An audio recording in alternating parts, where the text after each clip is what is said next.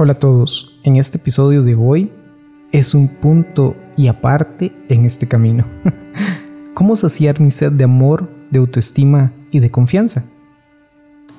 Juan 4 del 1 al 26 Cuando Jesús supo que los fariseos se habían enterado de que él hacía más discípulos y bautizaba más que Juan, aunque Jesús mismo no bautizaba sino sus discípulos, abandonó Judea y volvió a Galilea al pasar por Samaria, llegó a un pueblo llamado Sicar, cerca del terreno que Jacob dio a su hijo José. Allí estaba el pozo de Jacob. Jesús, cansado del viaje, se sentó junto al pozo. Era cerca del mediodía. Llegó una mujer de Samaria a sacar agua y Jesús le pidió, dame de beber. Sus discípulos habían ido al pueblo a comprar alimentos. Ella le respondió, ¿Cómo tú, siendo judío, me pides de beber a mí, que soy una mujer samaritana? Los judíos, en efecto, no tienen trato con los samaritanos.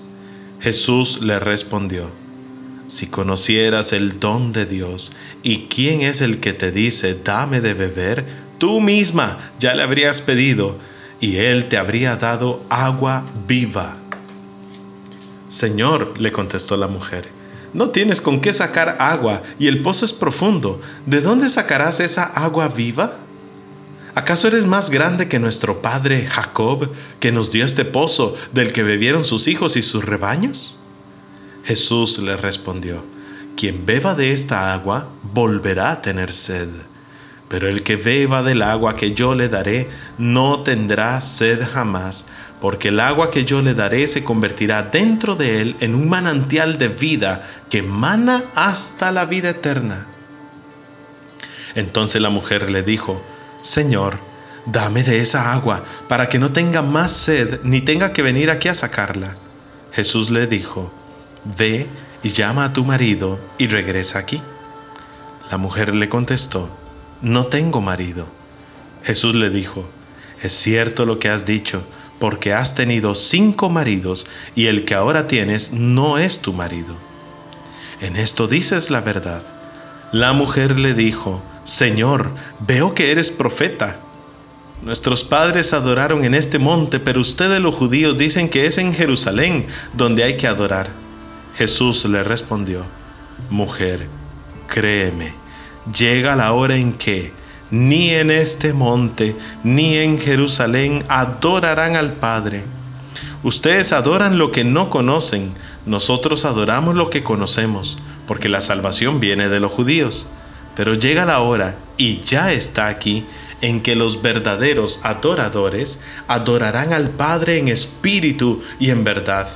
Estos son los adoradores que el Padre desea. Dios es espíritu y por eso sus adoradores deberán adorarlo en espíritu y en verdad. La mujer le contestó, yo sé que va a venir el Mesías, el llamado Cristo. Cuando Él venga, nos lo explicará todo. Entonces Jesús le dijo, yo soy el que habla contigo. Si conocieras el don de Dios, ¿qué pedirías? Yo soy el que habla contigo. Esto era lo que necesitaba escuchar hoy Jesús. Esto era lo que ocupaba mi corazón ante la necesidad de saciar mi sed que solo tu fuente de agua viva me puede dar. Hoy quiero caminar contigo, Señor, y adorarte en espíritu y en verdad. Quiero hacerlo desde mi cotidianidad, con mi contexto actual y en medio de los que me rodean. Hoy quiero decirte, Señor, acá estoy.